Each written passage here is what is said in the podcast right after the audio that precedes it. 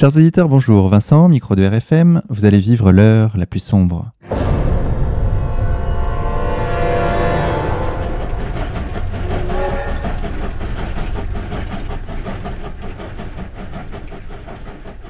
Chers auditeurs, pour cette 40e émission, nous avons le plaisir d'accueillir Francis Cousin. Monsieur Cousin, bonjour à vous. bonjour à tous et bonjour aux auditeurs. Et également, merci d'avoir accepté notre invitation. Je vous en remercie et j'accepte par principe toute invitation, puisque l'intelligence ne peut se développer que dans le contradictoire et la rencontre. Alors, je rappelle à nos auditeurs que vous êtes écrivain, philo-analyste, auteur de l'essai philosophique L'être contre l'avoir, ou encore plus récemment Commentaire sur l'extrême radicalité des temps derniers, critique de la dictature démocratique du spectacle de la marchandise terminale. Ouf Sorti chez les éditions Le Retour aux Sources, est disponible, entre autres et pour ce qui est de lettres contre l'avoir, sur le site contreculture.com. Chers auditeurs, comme chaque semaine, je suis accompagné de mon partenaire animateur Xavier, de la rédaction d'égalité et réconciliation. Xavier, bonjour à toi. Bonjour Vincent, bonjour à tous. Francis Cousin, ma première question. Comment définiriez-vous votre pensée? Alors, je la définirais sur la base radicale de l'humilité, parce que l'humilité ou milice, ça renvoie à homo, homme, et homo ou milice, ça renvoie à humus, la terre, la richesse historique des forces productives de la terre cosmique. Donc ma pensée est riche parce qu'elle n'est pas signée narcissiquement par une estampille personnelle, Francis Cousin. Francis Cousin n'a aucun intérêt, pas plus que Bernard Dupont ou Juliette Richard. Ce que nous ont appris les pensées radicales contre les pensées de la domestication, c'est que la vérité de la richesse historique profonde est impersonnelle. Euh, dans la longue histoire de la philosophie, il y a deux philosophies, nous disent Héraclite et Empédocle. Il y a la philosophie de la connivence et de la servitude, la servitude qui fait ramper. Et il y a la philosophie de l'insurrection et de la rupture qui fait monter.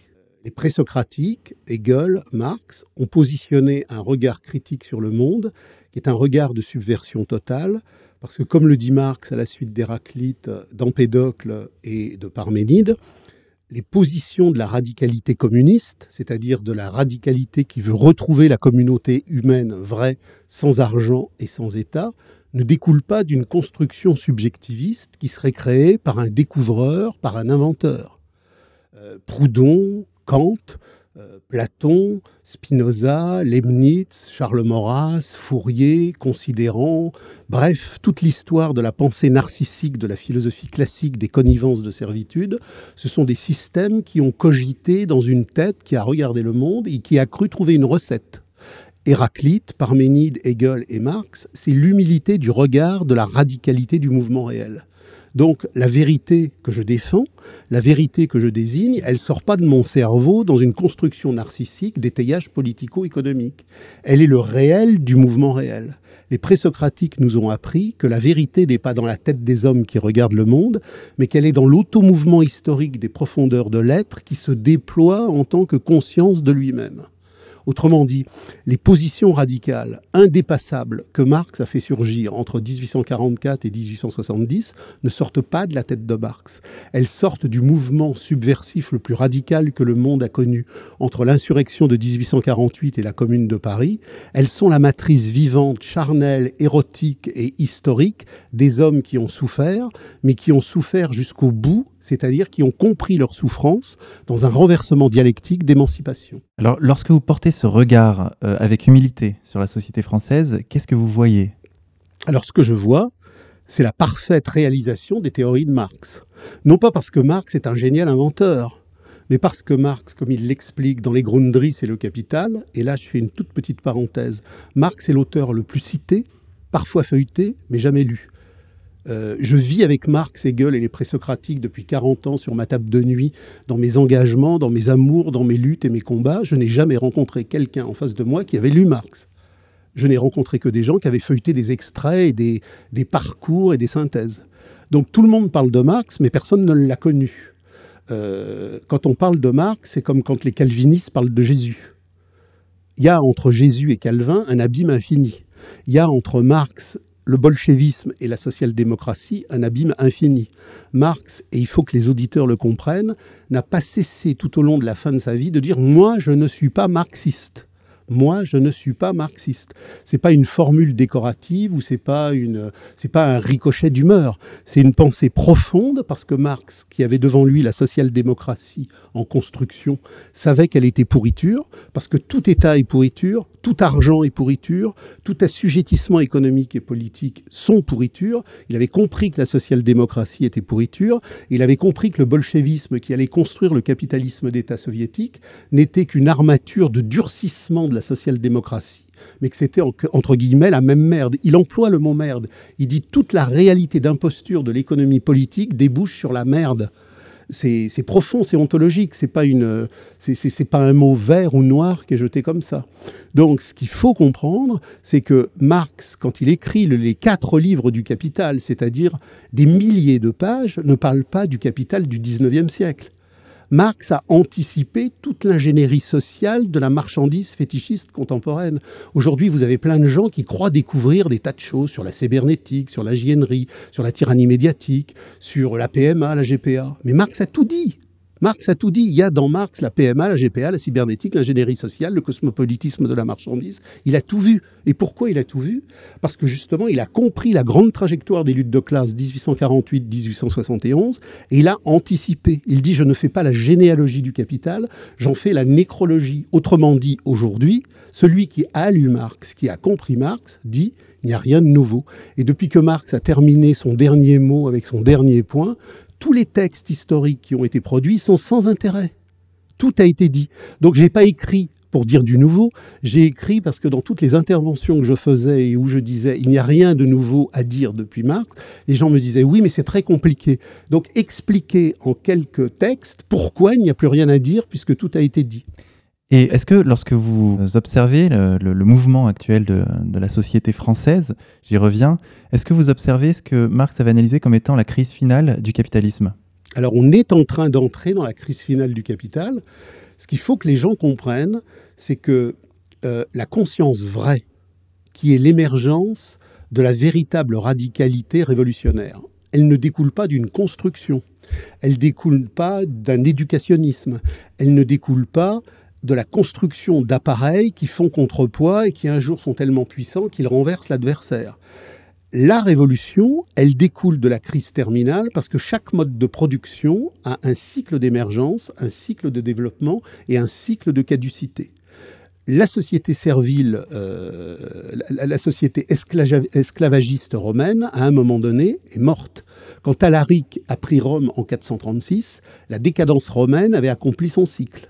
Quand la féodalité a accompli son cycle et qu'il y a eu la Révolution anglaise de 1648, puis la Révolution française de 1789, la Révolution a accompli son cycle. Ce ne sont pas les loges maçonniques de la bourgeoisie qu'on construit en souterrain la Révolution. Ils n'ont fait qu'accompagner le processus historique et social. C'est-à-dire qu'il y a dans l'histoire des forces intellectuelles, des forces organisationnelles qui travaillent, mais qui ne produisent rien de décisif. Elles ne sont que l'accomplissement terminal des forces productives de l'histoire, de, la matérialité objective de l'argent en mouvement.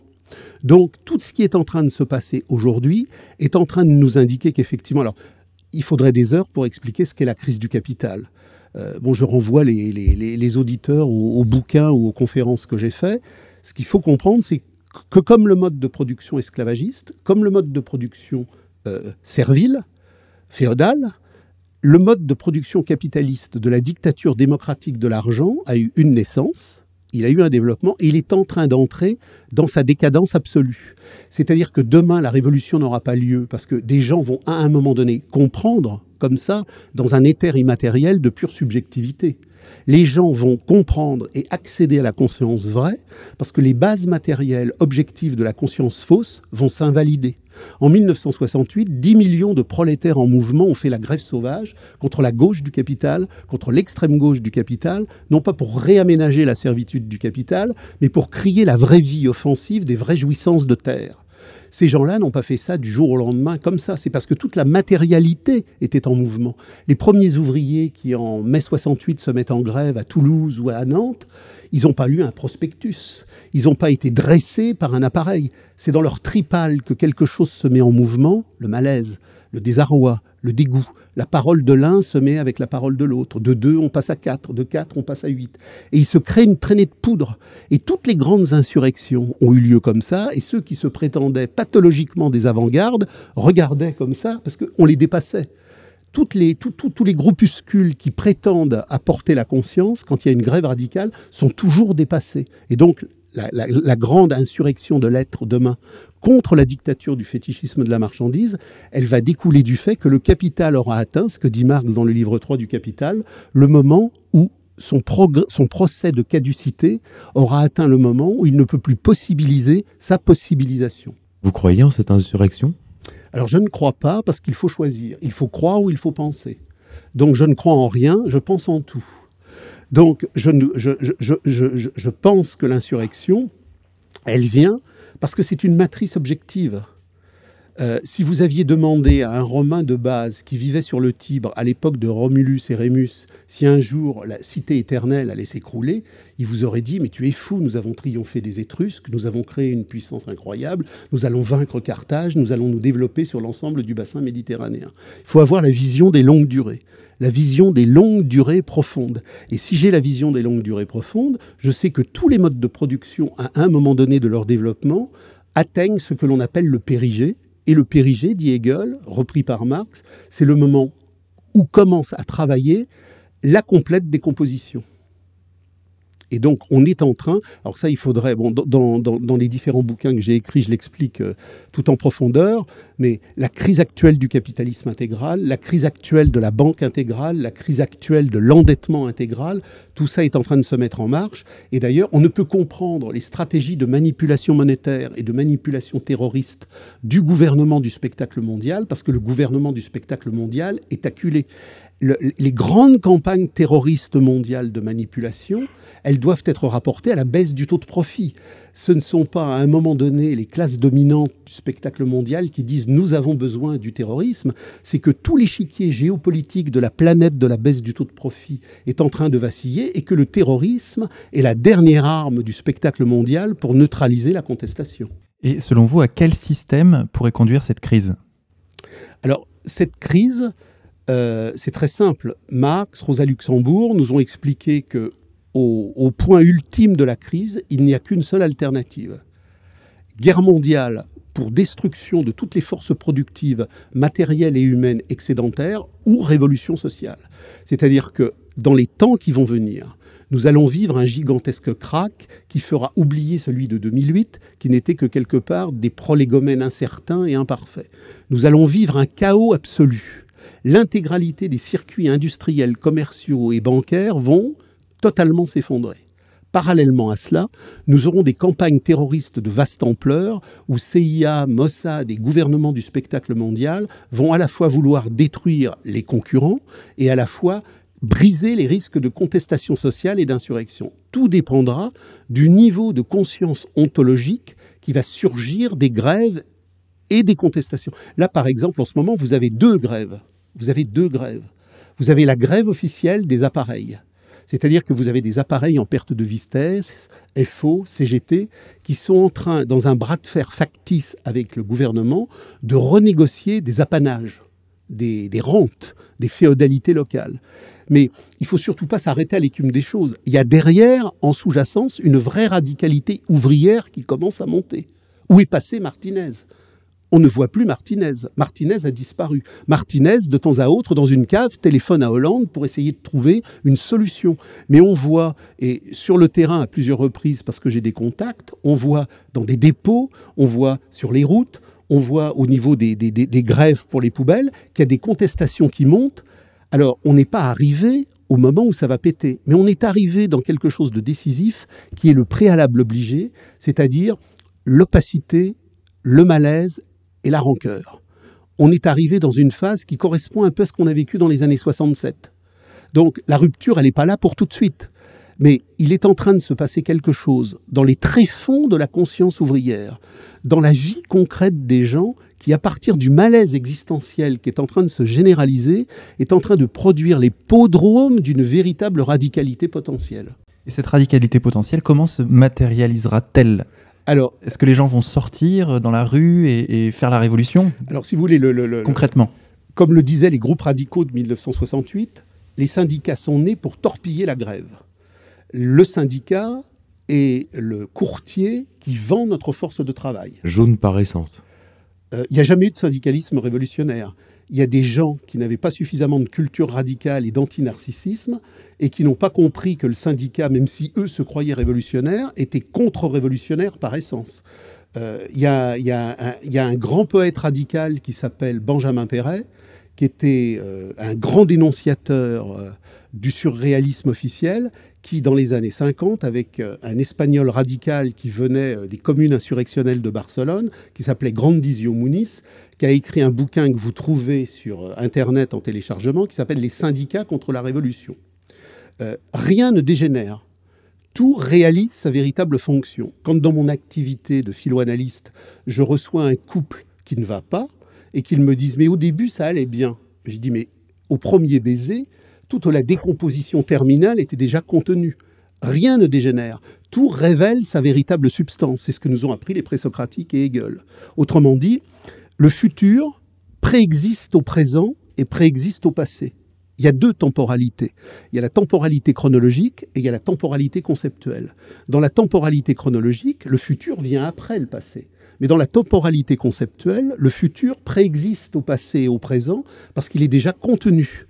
Dans le grain de blé, il y a le champ de blé. Dans le premier baiser, il y a la décomposition et l'adultère et la décomposition du couple.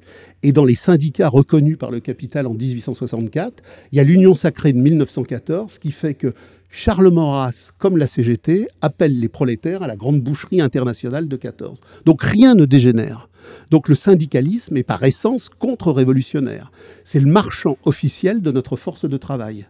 Et il a été contesté par le capitalisme immature du XIXe siècle, qui n'était qu'encore en domination formelle, mais dès que le capital réalise la domination réelle de son capitalisme intégral, il légitime et il légalise tout de suite le syndicat, parce qu'il a besoin effectivement de partenaires.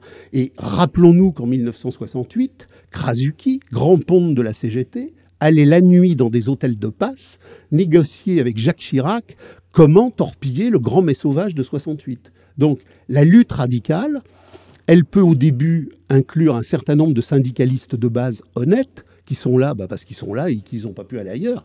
Mais dès que la lutte se radicalise, elle s'anti-syndicalise. Parce que dès que la lutte atteint un point de critique radicale, non pas pour aménager le salariat, mais pour poser la question de l'abolition du salariat, bien évidemment, le syndicat, c'est le grand pompier, c'est le grand extincteur. Alors parlons un peu de cette abolition du salariat dont vous parlez. Euh, euh, comment vous imaginez ça dans, la société actuelle? Euh, Comment concrètement s'organise l'abolition du salariat? Alors, alors, dans un premier temps, il faut comprendre que l'abolition du salariat n'est pas un concept cognitif.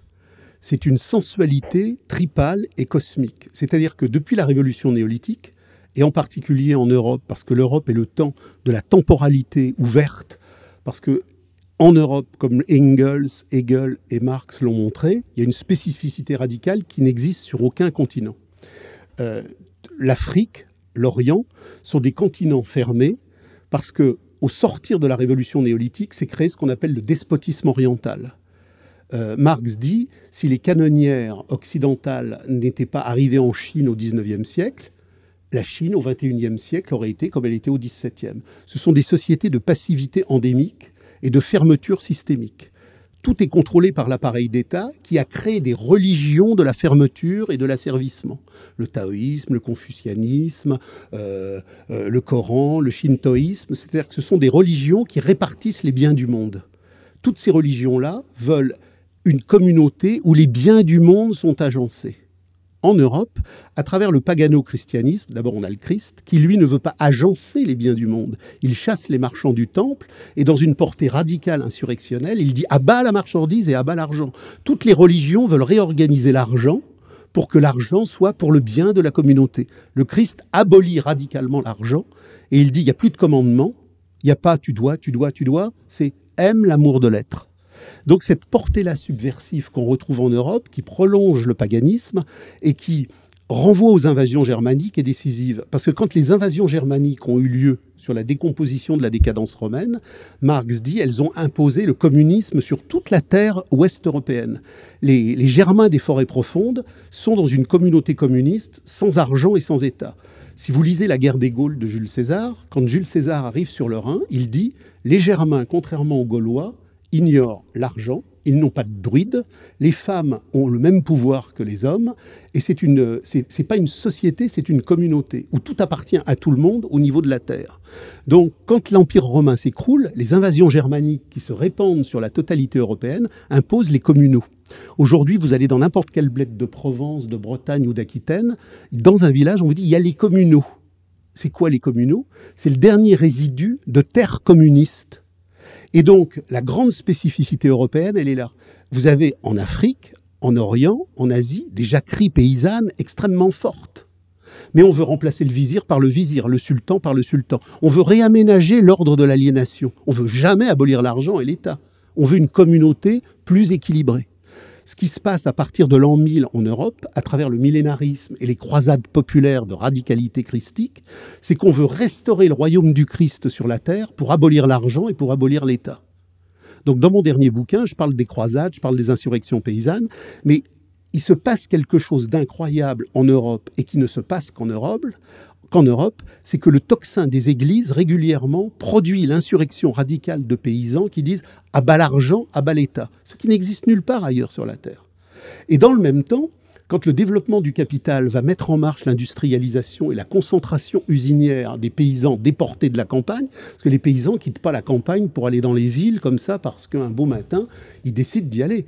C'est-à-dire que si vous lisez le Capital, on voit qu'on les expulse de leurs terres. Par exemple, en Angleterre, on, construit des camps de concentration. Les paysans qui sont expulsés de leurs terres communales, qui appartiennent à tout le monde, on leur coupe les oreilles, on les marque au fer rouge. C'est une déportation gigantesque. On vous parle par exemple de l'esclavage noir. On ne vous parle jamais de l'esclavage blanc. Cromwell a fait déporter des milliers d'Écossais et des milliers et des milliers d'Irlandais. Dans les plantations de coton américaines, il y avait des esclaves blancs, irlandais et écossais. Personne n'en parle jamais. C'est à l'aune de cette radicalité européenne que vous analysez la volonté aujourd'hui euh, du pouvoir d'une vague d'immigration sans précédent. Mais bien sûr. Alors, euh, il y a des gens aujourd'hui qui parlent du grand remplacement. Qui a le premier, dans l'histoire radicale, parlé du remplacement? C'est Charles Marx, dans le premier livre du Capital, septième section, chapitre 25, qui dit il faut créer deux armées de réserve. La première, c'est les femmes. Une femme, dans le cycle biologico-historique de la reproduction du capital dans une usine, ça coûte moins cher qu'un homme. Donc on met les femmes au travail. Ça casse le coût du travail. Et dans un deuxième temps, l'immigration, il dit, on remplace un Yankee par trois Chinois. Pourquoi? En 1968, toute cette grande trajectoire historique d'émulsion sociale, de radicalité profonde, elle a produit une grève sauvage incontrôlable de 10 millions de prolétaires. Il faut se rappeler à l'époque que Georges Ségui va dans les usines Renault, il fait un discours où il est hué par des milliers d'ouvriers qui ne veulent pas reprendre le travail. Il y a 10 millions de gens qui disent non et qui ne disent pas non comme les émeutes de banlieue en 2015, on veut de la thune, qui disent à bas la thune, à bas la thune. C'est-à-dire qu'on a 10 millions de prolétaires qui disent nous voulons un autre monde, plus d'État, plus d'argent, plus de salariat. Alors ils le disent pas tous comme ça, parce qu'il y a des opacités, des contradictions. la problématique de l'immigration qui met en mouvement ce que Marx voit dans le livre 1, elle a lieu avec Pompidou en 69. Pompidou reçoit Bouygues, il reçoit euh, le directoire de Peugeot, il reçoit le directeur de Sochaux, il reçoit le directeur euh, de Citroën, il reçoit, entre guillemets, ce qui est aujourd'hui le CAC 40. Et on lui dit, putain, cette grève bordélique de 10 millions de prolétaires qui a été incontrôlable, il faut plus jamais que ça revienne. Et alors, comment ça peut ne pas revenir, ou plus ou moins, comment ça peut être empêché de revenir si vite? On va donc décider d'aller chercher, c'est l'expression même de Bouygues et de Peugeot, des mecs du bled. Qu'est-ce que ça veut dire aller chercher des mecs du bled?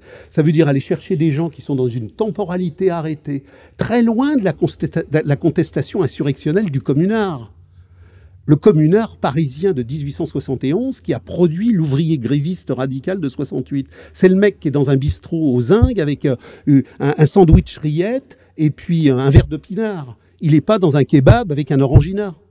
Marx parle de la sensualité du goût, de la sensualité, euh, de, l'érotisme du manger. Il y a toute une culture du bistrot, il y a toute une culture du prolo européen, il y a toute une culture de la radicale. Il faut la faire disparaître. Et donc, à partir de ce moment-là, selon le cheminement de Marx, qu'ils n'ont pas lu, ils n'ont pas besoin de le lire, ils analysent la baisse du taux de profit, on organise ce remplacement pour qu'à la place d'avoir des banlieues ouvrières radicales qui parlaient éventuellement d'insurrection sociale, qui parlaient de communisme, qui parlaient de, de destruction de la société de la marchandise, on ait une population qui soit adéquate à la temporalité fermée de la marchandise. Et ce que dit Marx, c'est que les populations d'Afrique et d'Orient sont dans une temporalité fermée qui ignore la contestation radicale contre l'argent. Et le stade actuel du capitalisme intégral de la marchandise veut arrêter l'histoire à la marchandise. La marchandise doit devenir l'horizon indépassable de notre histoire. Donc on fait venir des gens qui, avec leur temporalité fermée, vont rentrer dans cette temporalité fermée pour qu'il n'y ait plus jamais de contestation radicale comme la Commune de Paris et mai 68 en a connu. Alors Francis Cousin, j'ai une question. Euh, je conçois parfaitement que les communautés primitives dont vous parlez dans votre livre puissent s'organiser sans État, sans argent, sans salariat. Mais une France qui compte 60 millions euh, d'habitants, comment peuvent-ils s'organiser sans État, sans argent, sans salariat? Alors, ce n'est pas, la France, parce que ce qu'il faut voir, c'est que on a vécu, si aujourd'hui je déploie une carte du monde et de l'histoire du monde, et que je dis en rouge, c'est la période sans argent, et en bleu, c'est la période avec argent. La période avec argent, à partir du néolithique, le bleu, c'est même pas euh, deux centièmes de notre longue histoire depuis que nous sommes sortis des primates supérieurs. Donc nous avons vécu pendant des, des, temps immémoriaux hors l'argent. Il y avait encore au siècle dernier, en Amazonie ou en Australie, des groupes résiduels qui ignoraient l'argent. Euh, j'invite vos auditeurs à aller lire le livre de Pierre Clastre, Chronique des Indiens Guayaki, euh, Pierre Clastre, au siècle dernier, était parti avec sa femme et ses enfants vivre dans une des dernières tribus d'Amazonie où il n'y a pas d'argent, pas d'État, pas de pédophilie, pas de suicide, pas de folie, où les gens vivent comme des êtres humains qui aiment l'humain et qui aiment la vie. Donc ce modèle-là existait pendant des millénaires. Mais pourquoi a-t-il échoué? Il a échoué parce que les communautés de l'époque étaient locales. Si vous vous intéressez aux Indiens, euh, aux Indiens des plaines, moi ça me passionne, vous verrez que les Sioux sont en communauté communiste, les Cheyennes sont en communauté communiste, les Ponis sont en communauté communiste, mais quand un Pony rencontre un Sioux, le Sioux lui donne un coup de tomahawk sur la tête, parce que il est de l'autre groupe. Donc, ces communautés communistes qui existaient étaient localistes. Elles étaient donc étriquées et configurées à des pathologies restreintes. Donc, quand la révolution néolithique s'est mise en marche, inévitablement, le troc, l'échange, qui ont eu lieu d'abord entre communautés, se sont mis à un moment donné à ricocher au sein de chaque communauté. C'est ce qui a créé le développement de la valeur d'échange. Marx nous dit, Wall Street aujourd'hui est contenu dans le premier troc néolithique. Il faut avoir une compréhension dialectique de l'histoire. L'horreur absolue de Wall Street aujourd'hui, c'est un truc qui a des, des siècles et des siècles de généalogie. Ça découle du premier troc. Tout se tient dans une armature déterministe absolument inévitable. Quand il va y avoir la crise radicale du capital, il va se poser au niveau mondial, ce qui s'est posé aux prolétaires de Hongrie en 56, aux prolétaires de Barcelone en 37, aux prolétaires de Paris en 68, il va se poser le problème de la reconstruction sociale. Et la reconstruction sociale, elle se pose sur la nécessité radicale d'abolir l'argent, le salariat et l'État, qui sont les catégories de notre servitude et de, notre domestication. Mais on a déjà, à travers les exemples historiques, si vous voulez, des tas de fois dans l'histoire, sur un espace local, sur un petit moment, puisqu'on était dans une phase d'essor du capital, ça a été détruit, mais ça a existé, on a vu les expériences de fonctionnement de. Autrement dit, quand la c'est pour ça que j'ai mis dans mon dernier bouquin euh, le projet du Conseil ouvrier de Budapest, qui a été extrêmement loin dans la compréhension de ce, que, de ce que serait la véritable communauté émancipée.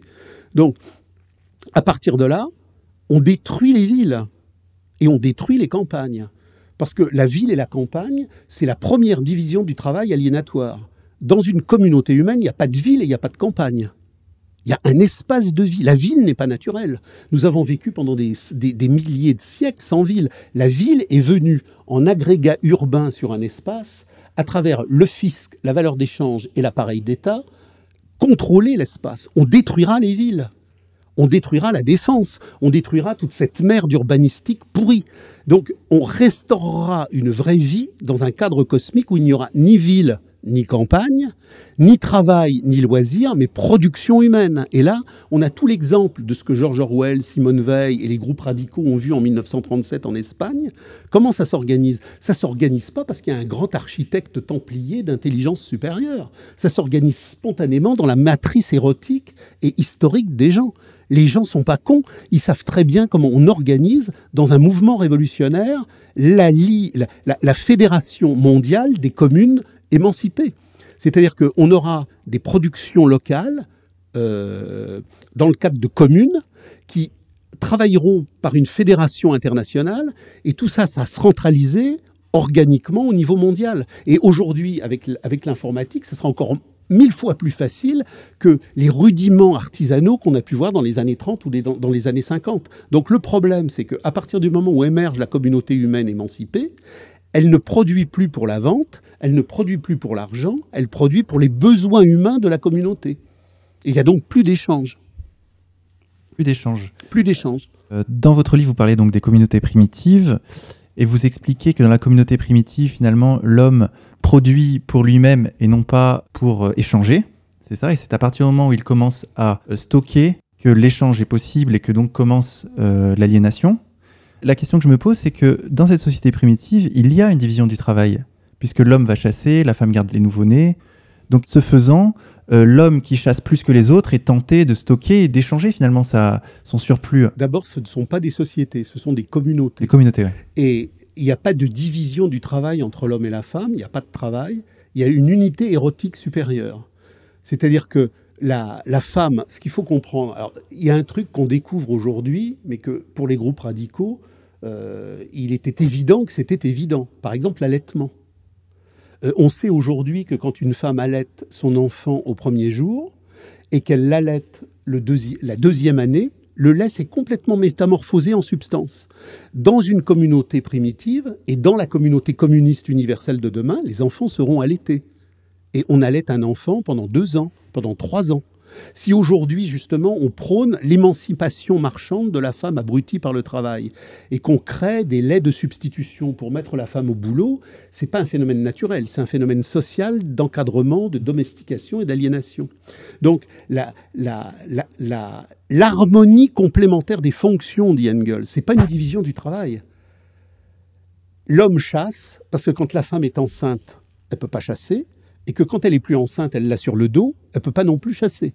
Donc c'est pas une division qui vient marquer un pouvoir, c'est une complémentarité organique dans l'amour, dans l'histoire et dans le groupe qui vient marquer l'unité supérieure. Et dans la communauté primitive, c'est jamais vécu comme un déclassement. Au contraire, les communautés euh, primitives ignorent le patriarcat qui est né avec les troupeaux. Parce que le patriarcat, de la même manière qu'il a fait naître un homme possesseur des troupeaux, il a fait naître un homme qui, en tant que possesseur des troupeaux, régentait les femmes. Le matriarcat n'est pas un pouvoir. C'est-à-dire que le patriarcat est bien un pouvoir des hommes, mais le matriarcat n'était pas un pouvoir des hommes. En grec, arché, ça veut dire, commandement, rayonnance. Donc le matriarcat, c'est pas le pouvoir des femmes, c'est la reconnaissance du fait que la femme porte l'enfant et que l'enfant est la vie dynamique de la reproduction du groupe. Le mot patriarcat est aliénatoire. Il marque le possesseur de troupeau qui va aliéner la femme. Le matriarcat n'aliène pas l'homme. Et c'est donc pas un pouvoir. Donc, cette première division, là, elle n'est pas une division. C'est une harmonie supérieure. Et dans toutes les communautés, celui qui chasse ne mange pas. Dans une communauté germanique ou dans une communauté sioux, si je tue un bison, je ne le mange pas. Il va au groupe et je ne mangerai que ce qu'un autre aura tué. Et s'il reste, je mangerai en dernier. Parce que justement, il y a une relation sacrale à la vérité. Je ne tue pas pour moi. Ce qu'il faut que les gens comprennent, c'est que la pathologie narcissique du je, première personne du singulier, elle n'existe pas dans les communautés.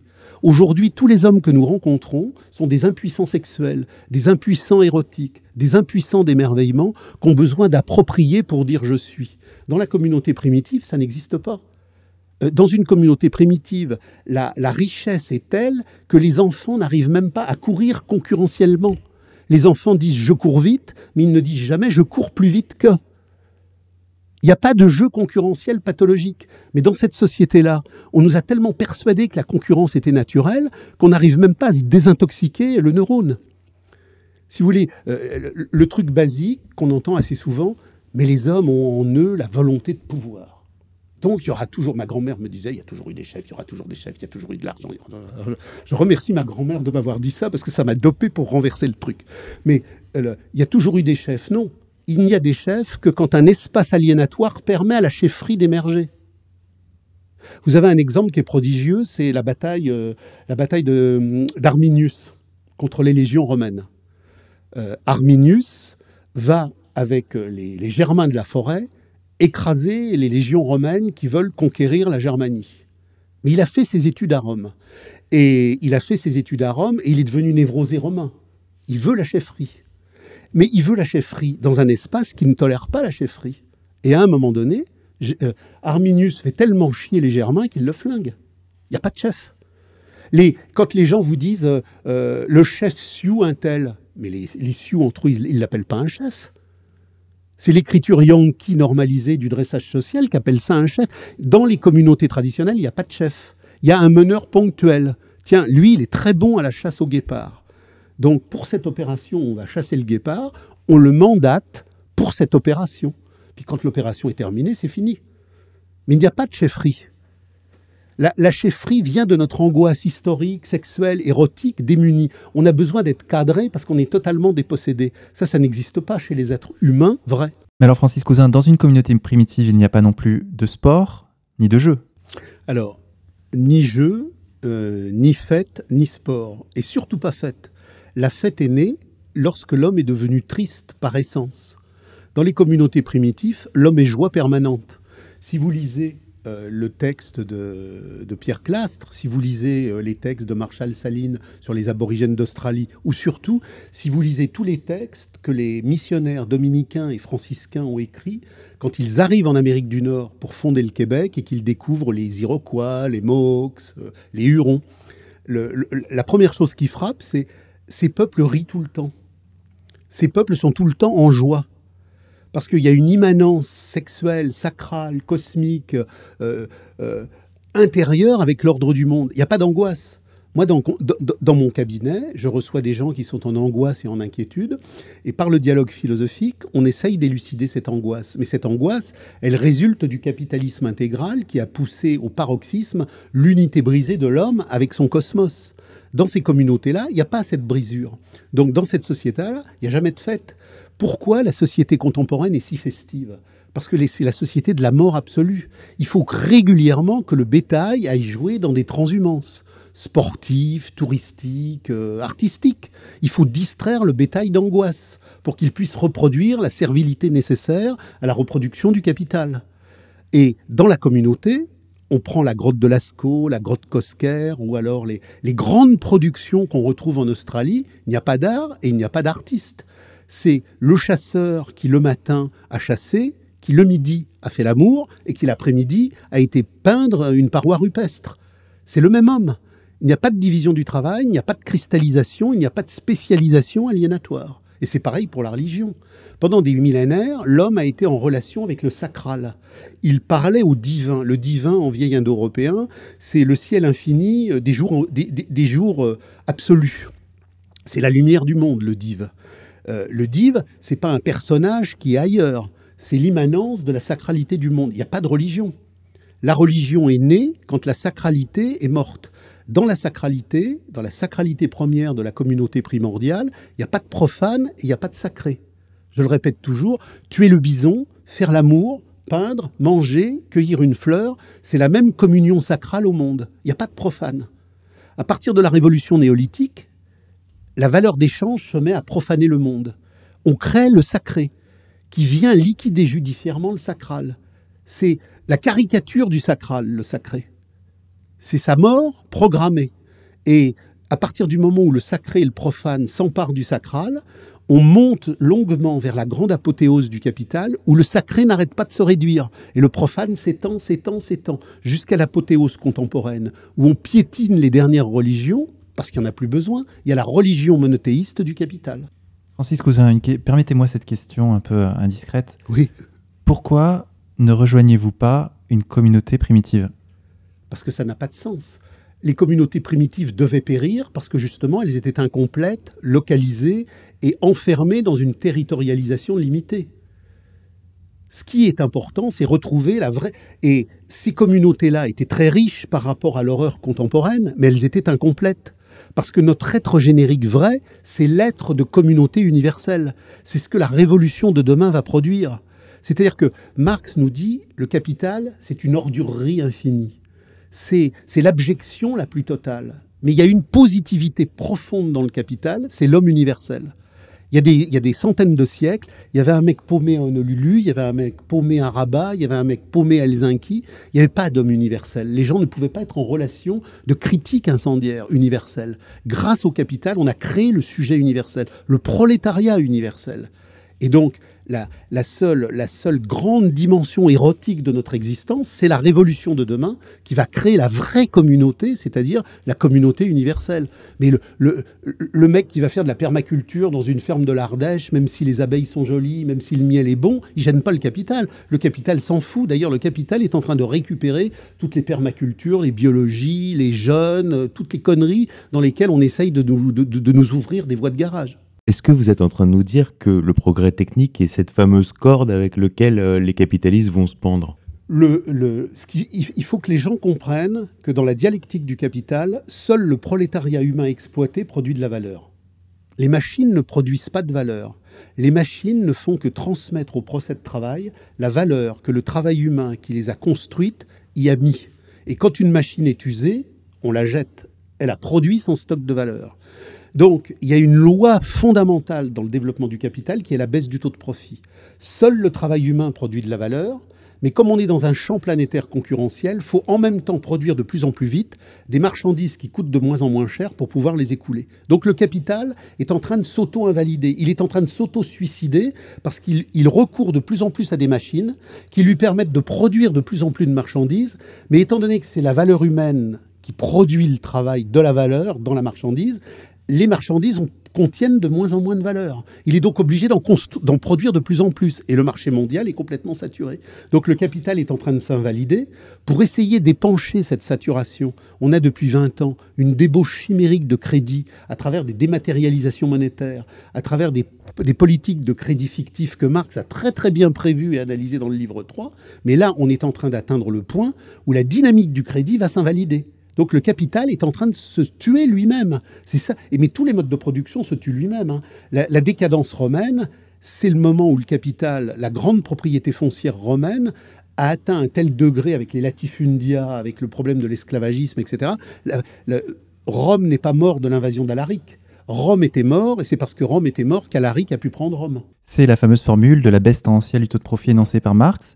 Mais euh, finalement, quand vous parlez de Marx, on a l'impression parfois que vous lui faites dire plus qu'il n'en disait lui-même. Je pense notamment à l'abolition de l'État. Marx parlait d'un État euh, ouvrier. Non, jamais.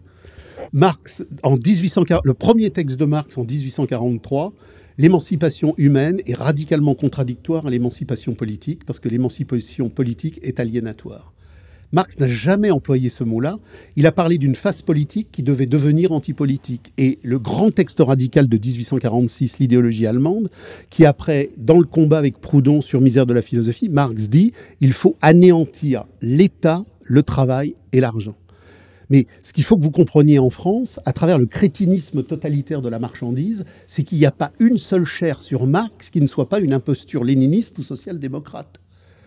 Les, groupes radicaux en 1968 disaient Marx est un vieux con quand c'est Raymond Aron et Althusser qui en parlent.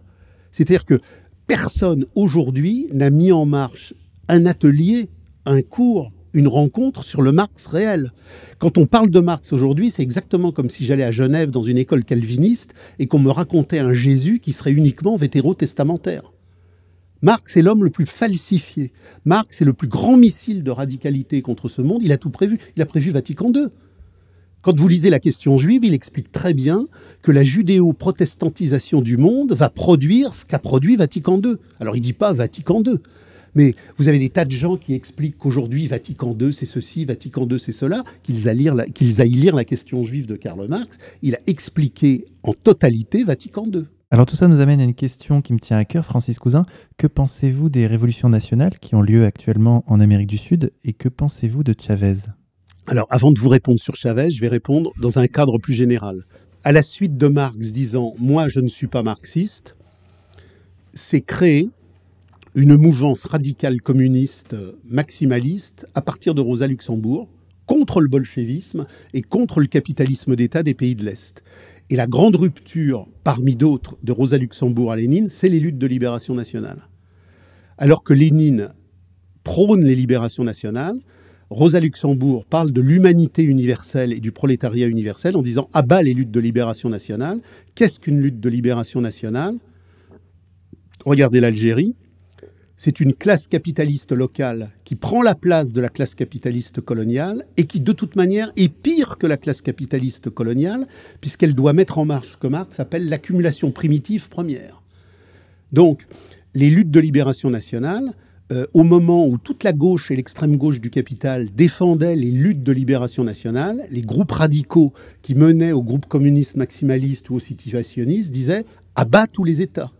Moi, je me souviens, par exemple, j'étais gamin, euh, mais je me souviens de la manif du 1er mai 75. On était quelques vingtaines euh, à se faire taper dessus par le service d'ordre de la CGT. Euh,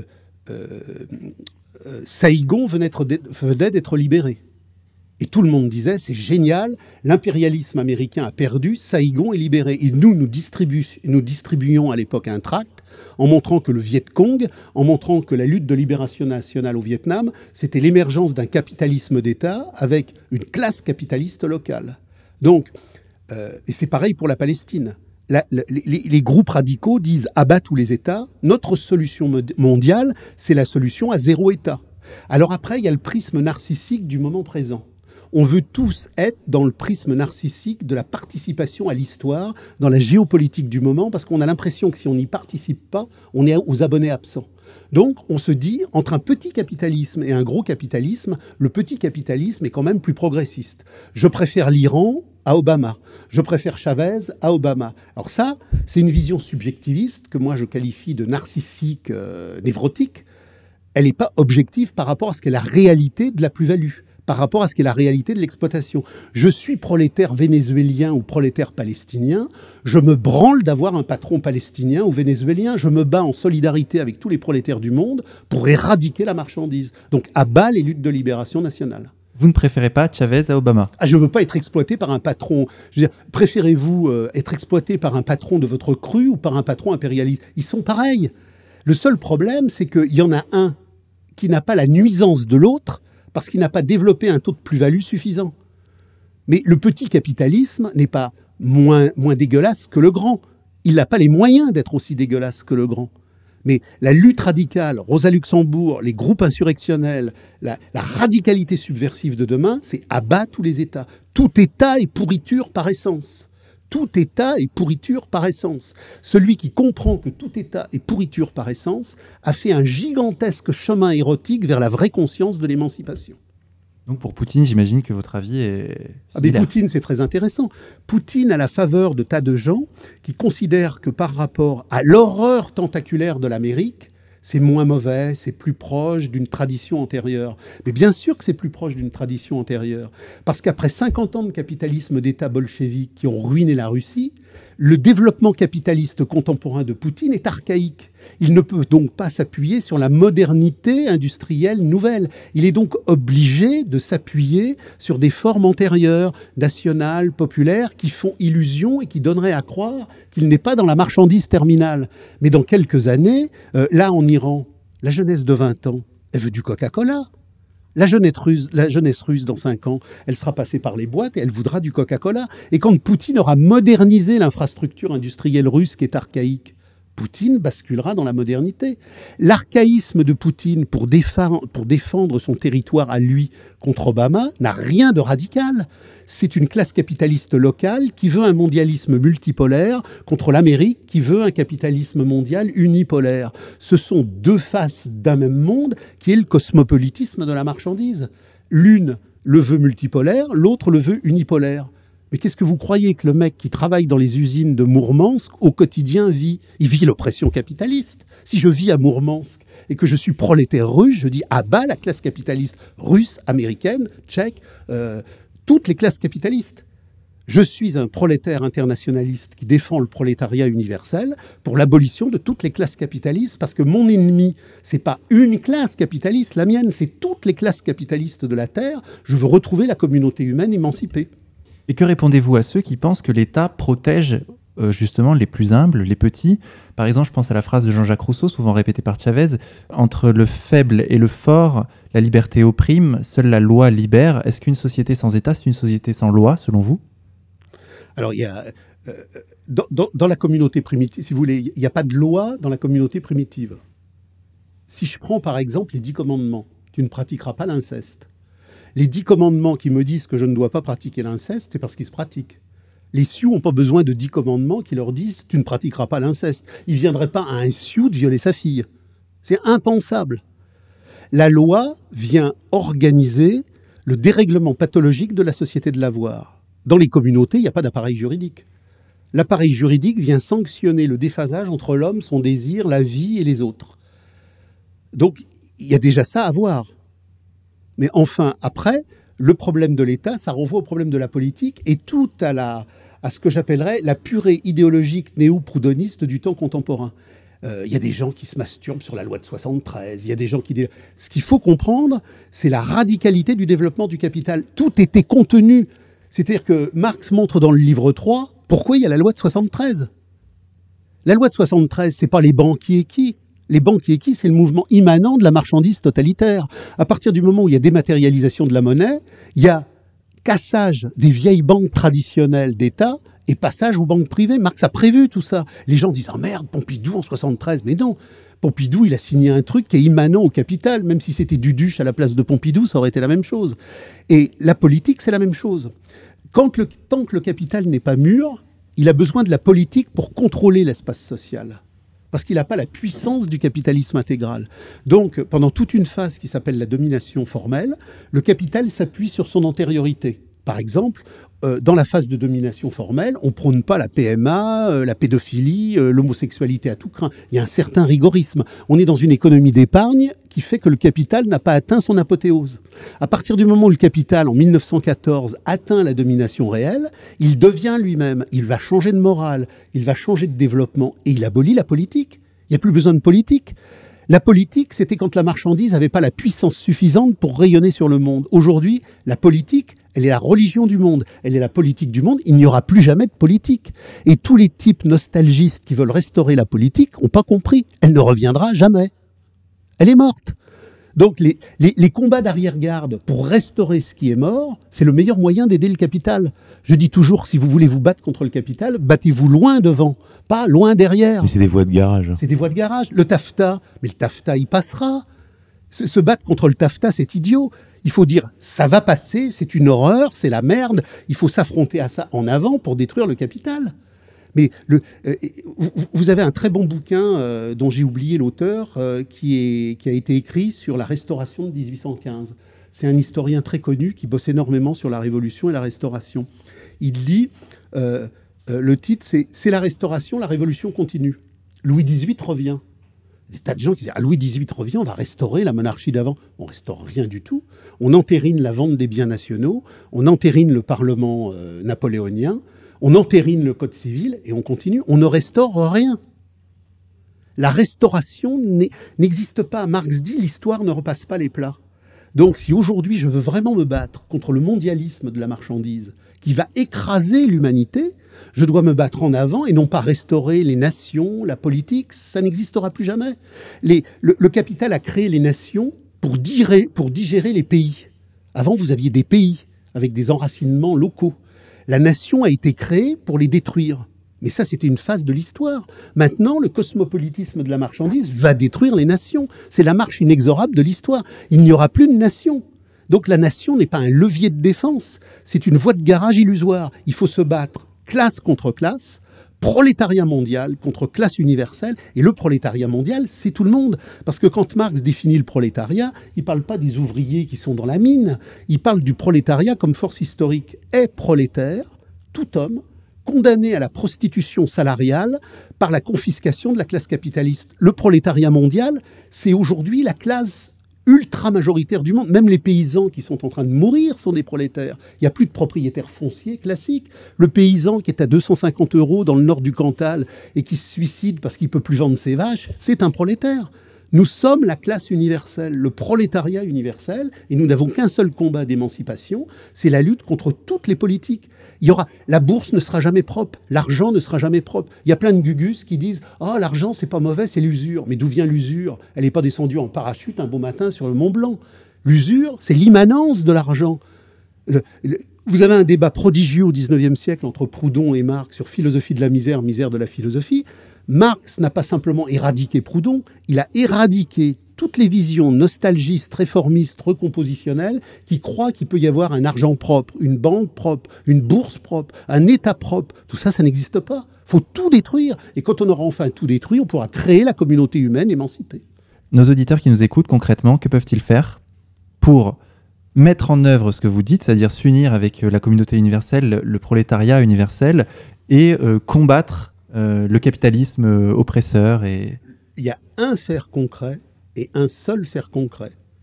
C'est le faire concret qui produit des jalons de conscience radicaux. C'est-à-dire qu'aujourd'hui, de l'ultra-droite du capital à l'ultra-gauche du capital, on veut modifier l'économie, modifier l'économie, la politique et réagencer la servitude. Donc, dans les entreprises, dans les rues, dans les quartiers, dans les campagnes, on est en train de se préparer à un gigantesque cataclysme. La seule radicalité à mettre en marche, c'est l'émancipation du prolétariat sera l'œuvre du prolétariat lui-même contre tous ceux qui veulent l'organiser pour le discipliner dans un réagencement monétaire, capitaliste et étatique. Donc, mais euh, moi, je suis en contact avec un certain nombre d'entreprises. Il y a déjà ça ça commence à monter. Il y a des tas de gens qui comprennent très bien que le syndicalisme, c'est comme le 440. La politique, c'est comme le 440. Euh, tout est identique au capital. Donc, ce qu'il faut, alors déjà, ce qu'il faut, c'est cesser d'avoir l'impatience narcissique du bouger. Euh, quand il se passe quelque chose, je suis pas obligé d'y aller si ça n'a pas de, de, signifiance. Les gens ont une telle angoisse existentielle, elle est, elle est quasi érotique. Les gens ne veulent pas louper le coche. Dès qu'il se passe quelque chose, ah bah faut y aller, faut y aller, faut y aller. Il y a quelque chose. Mais euh, dans une période contre-révolutionnaire, bouger, c'est nécessairement faire de la contre-révolution. Dans une période contre-révolutionnaire, avoir de l'audience, c'est nécessairement avoir une audience contre-révolutionnaire. Il faut donc être modeste, sélectif, mais d'une exigence radicale. Et l'exigence radicale, c'est partout où je suis. D'abord, je rappelle que ce n'est pas, pas nous qui allons inventer l'histoire. Ça fait des siècles que des groupes radicaux ont prévu ce qui se passe. C'est pas nous, parce que nous vivons en 2016, qui avons la science infuse de 2016. Si vous prenez les tracts des ouvriers typographes de la Commune de Paris, si vous prenez les textes d'Eugène Varlin, si vous prenez les textes de Gustave le Français, ils ont déjà vécu des expériences comme les nôtres. Il n'y a donc rien à inventer. La réalité historique de la lutte de classe, des jalons de conscience, elle est invariante. Depuis que Marx non pas parce qu'il était Marx, mais parce qu'il a été l'expression de toutes ces luttes radicales les plus radicales, a écrit ce qu'il a écrit, nous savons qu'il n'y a qu'un seul projet, un seul projet, il est dans les textes de 1847, prix, salaire, profit, etc. Au lieu du mot d'ordre conservateur et insipide d'amélioration du salariat, nous n'avons qu'un projet, c'est celui que nous défendons et que nous diffusons, c'est l'abolition révolutionnaire du salariat et de l'État. Et c'est ça qu'il faut faire. Alors on est dans une phase où on n'est pas encore passé du malaise à la contestation. Donc quand vous êtes dans une entreprise et que vous dites aux gens, abolition du salariat, vous en avez très peu qui comprennent la totalité du truc. Mais ce très peu qui comprend la totalité du truc, c'est déjà un début. Et ceux qui ne comprennent pas, vous laissez des traces. Ce que nous montre Orwell dans Hommage à la Catalogne, c'est qu'il y a un temps de latence. Vous distribuez un tract en 2016 sur l'abolition du salariat et de l'État. Il y a des tas de gens qui vont pas le comprendre. Mais dans la mémoire des profondeurs, ce truc-là, il fait tilt et il fait mémoire. Et quand dans six mois, dans un an, dans leur boîte, ils vont se faire torpiller leur lutte par les syndicats, ce tract qu'ils avaient oublié, il revient, il ressurgit. Donc il ne faut pas être prisonnier de l'instant, il faut regarder la longue durée historique et rappeler tout l'enseignement théorique et pratique des luttes de classe qui existent depuis des siècles et qui nous appellent à la qualité radicale de la véritable analyse subversive. Francis Cousin, j'ai une dernière question à vous poser. Pourquoi écrivez-vous de cette façon qui est la vôtre, c'est-à-dire d'une façon assez complexe? Alors, j'écris d'une façon complexe, mais mille fois moins complexe que Marx et cent mille fois moins complexe que Hegel. Euh, pour, une, pour une matière très simple, c'est que la, la, forme épouse toujours dialectiquement le contenu. Euh, il y a ce préambule méthodologique de Hegel qui est décisive, qui est décisif. La vérité s'inscrit toujours en négatif des apparences. Donc l'apparence première, la forme fluide de l'écume des choses telle qu'elle se voit, ne dit jamais le vrai de la complexité organique de l'histoire qui produit la dialectique de cette apparition. Donc, euh, pour toutes les réalités, euh, Hegel nous montre qu'il y a d'abord l'apparaître, que derrière l'apparaître, il y a l'essence, et qu'après, il y a la dialectique du concept qui relie l'apparaître à l'essence. Je vais vous prendre un exemple très simple. Euh, qu'est-ce que la vérité? La vérité, c'est la synthèse conceptuelle, dans le cadre de la dialectique de l'histoire, du vrai et du faux. Je reprends Hegel, je reprends Marx et je reprends Debord. J'ai le faux, la thèse officielle du 11 septembre. J'ai le vrai, la vérité manifeste, objective, de la campagne étatique terroriste qui a produit le 11 septembre. Qu'est-ce que la vérité? C'est le dialogue méthodologique qui me fait passer du vrai au faux et du faux au vrai pour comprendre pourquoi le vrai officiel est faux et pourquoi le vrai est l'inversion du vrai officiel. Donc, je dois creuser méthodologiquement pour comprendre pourquoi la dialectique du capital produit le 11 septembre à ce moment-là, en tant que mensonge, en tant que vérité. Il y a des tas de gens qui ont compris que c'était faux techniquement, parce que les tours, etc., etc. Mais grâce à Hegel et grâce à Marx, on rentre dans la substance organique du capital et on comprend pourquoi la crise de la marchandise à ce moment-là nécessite un repartage géopolitique du Moyen-Orient qui présuppose l'acte fondateur de l'écroulement des, tours. Donc ça ne peut pas être simple. Donc la, la complexité du langage rend compte de la complexité du réel. Et ça, c'est incontournable.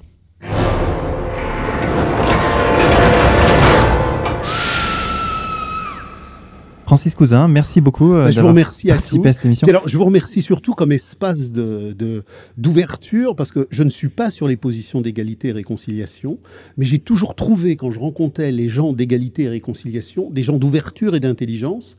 Donc, c'est un lieu important et c'est un lieu vivace. Bah écoutez, en tout cas, c'est avec beaucoup de plaisir qu'on a, euh, qu'on a discuté avec vous. beaucoup.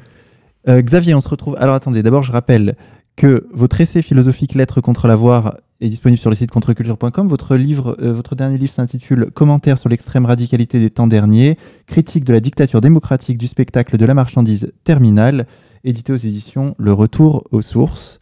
Chers auditeurs, nous allons conclure cette émission en musique sur les notes de Shaman Joe. Son album Et après est disponible sur le site contreculture.com. Nous allons écouter le titre Non. Bonne écoute à tous et à la semaine prochaine.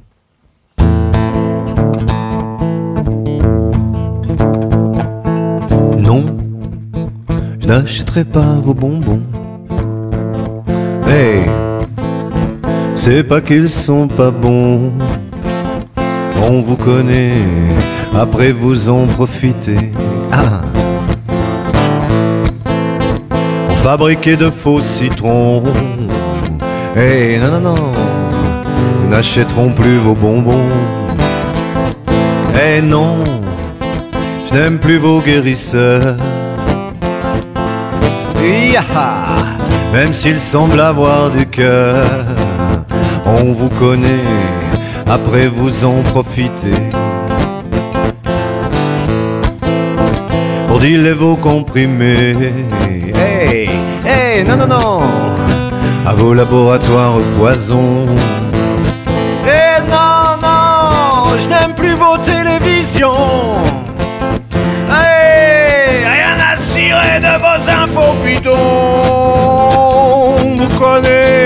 Connaissez, vous en avez salement profité. Pour tous nous apeurer. Oh là, hey, non, non, non, cette propagande masquée. Oh là.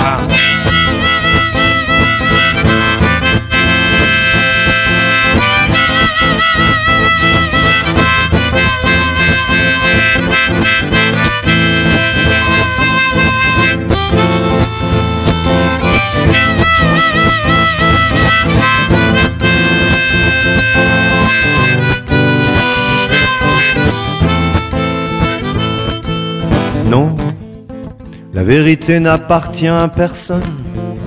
Hey, non, non, ne m'impose pas ta vision. On te connaît, tu en as grassement profité. Pour instaurer ton mépris. Quand j'étais gamin, on m'avait dit que le fascisme c'était fini. Pas sûr. Eh non, non, ta tribu n'est pas supérieure. Eh non, non, non, non, non, à tes doctrines de dictateur. On te connaît, tu en as salement profité. Pour installer des barrières, et le monde, tu te souviens du monde? Le monde te dit non à ta pauvre misère. Ouais. We'll be right